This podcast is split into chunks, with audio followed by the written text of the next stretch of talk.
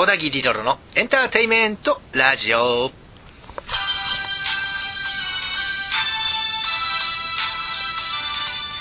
昼間聞いてる人はこんにちは。夜聞いてる人はこんばんは。小田切ロロです。1週間のご無沙汰。皆さんいかがお過ごしでしたか？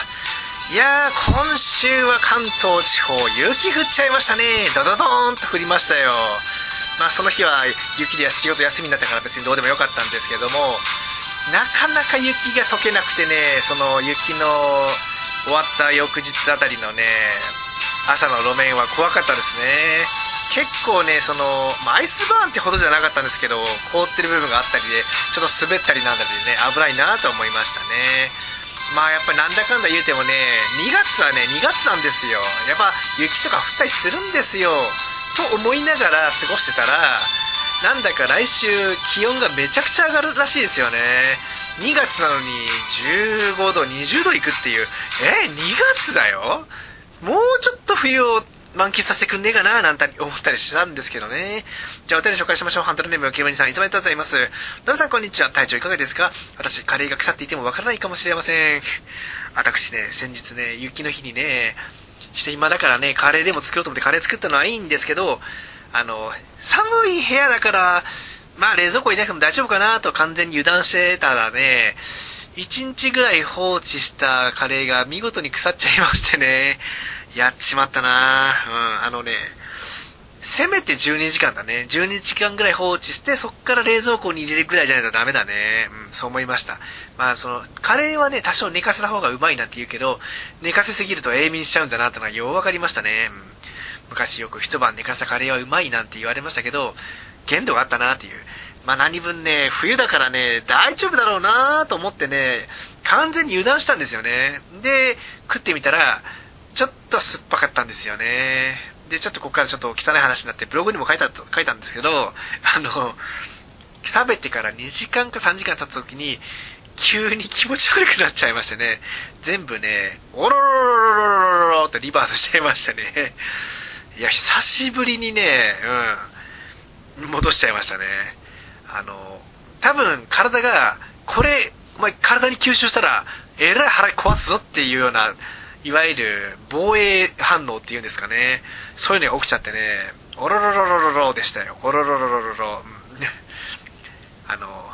いわゆるリバースするときってみんなおえーって言いそうですけど、おえーじゃないか。おえーではみんな出さないよ。みんな、おろろろろろろろですよね。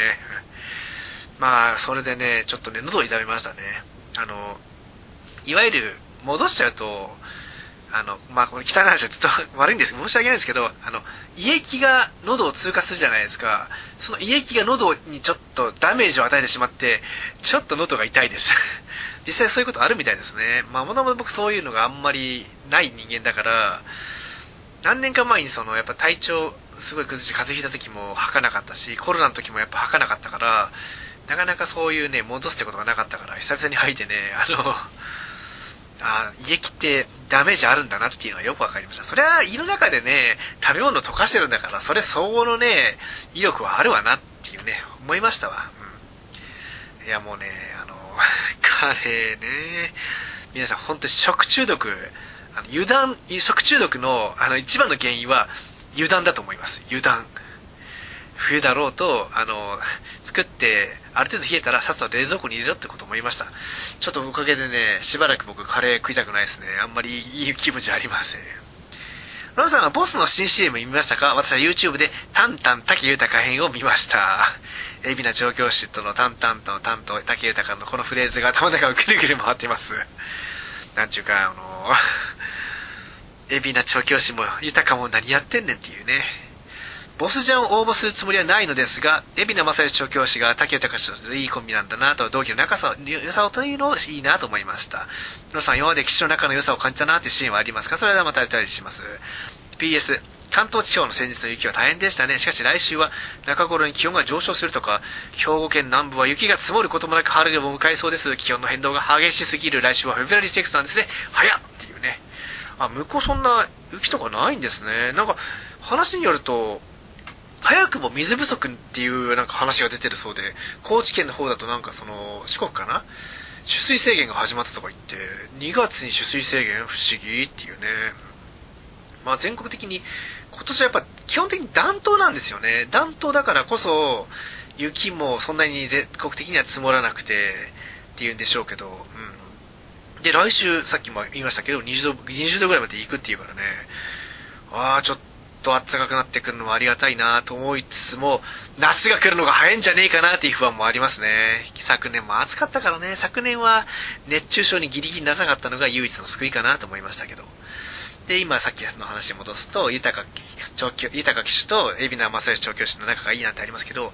あの、やっぱ海老名正義調教師がね、あの、アパパネでね、オークス、横山則弘騎手と同着した時の、あの仲良さげなインタビューはね、ほん本当に忘れられませんね。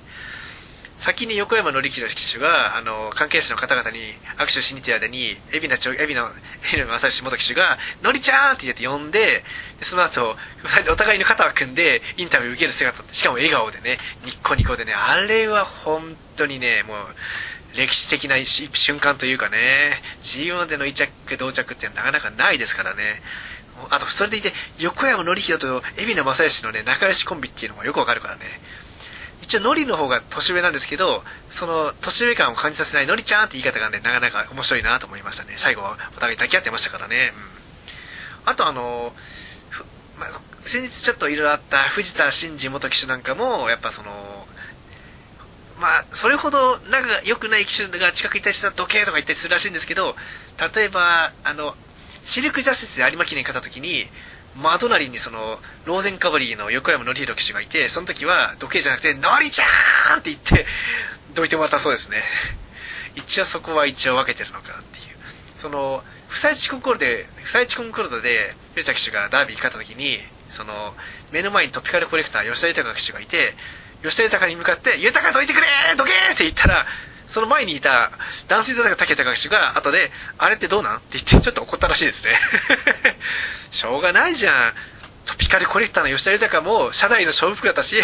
ダンスインザダークの竹豊もだ、社内の勝負服だったから、パッと見見分けつかないよな。間違えたって思われてもしょうがないだろうけどね。まあ、そういうこともありますね。あと、仲良し機種なんていうのもね、ちょこちょこ見受けられますけども、まあ、個人的には、あのー、川田騎手が、時々、仲のいい騎手というか後輩なんかに、あの、うっかり前カットされて、わーいっていう時はあまり見、あ、ちょっとあったりしますよね。阪急杯だったっけ？藤岡か誰かがなんか、いわゆる車高をやらかして、藤岡 みたいな感じで文句言ってるなんていうことがありましたけどね。あ、それであったね、あの、なんだっけな、東海ウィンターステークスかなんかで、ウィンターじゃない頃か。中京のダートの重賞で、あの、勝浦正樹騎手が勝ったなと思ったら、その真後ろに藤田真二騎手がいて、おいって言って怒られてるっていうシーンが全国に流れたなんてこともありますね。膠着になったと言うんですけどね。まあ、最近なかなかそういう重症とかで膠着っていうのがなかなかなくなりましたからね。まあ、国のガウディはまだ覚えてますけどね。G1 といえばもう来週フェブラリーステークスですね、そういえば。さっきちょっと触れてましたけど。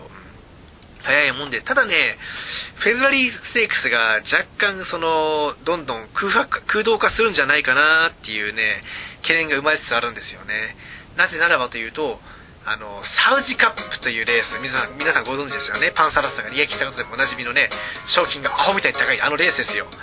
そのサウジカップの方に日本の有力馬がたくさん出ちゃうんじゃないかなっていうことになってるんですよね。まあ、実際問題ね、フェブラリーステークの賞金が1億に対し、1億ぐらいに対して、サウジカップが13億取ったら、それはもうみんな関係者そっち飛びくっつけよね。だからね、今年のね、フェブラリーステークスはね、結構難しいんじゃないかな。人気馬だけで買うのは怪しいんじゃないかな。人気落としてるあの馬が怪しいんじゃないかななんて思ってますね。何しろ地方も3頭ミックファイヤーとかイグナイターとか出てきますからね。その辺もちょっとさすがにちょっと今回は有力馬のになってくるかなと思いますね。昨年はスピーディキックして買って大失敗したけどでも今年は案外そういう地方馬買った方がいいのかななんていう空気もあるんですが、まあ、その辺踏まえてね来週は盛りだくさんの予想盛りだくさん言うても普段通りの10分放送ですけどねお楽しみにしてください。それではまた来週の金曜日にお会いしましょう。お相手は小田切ロラでした。バイバイ。See you next week. 昨年はそこそこ当てたけどガミが多かった。今年はなるべく大幅プラスなレースを当てたいな。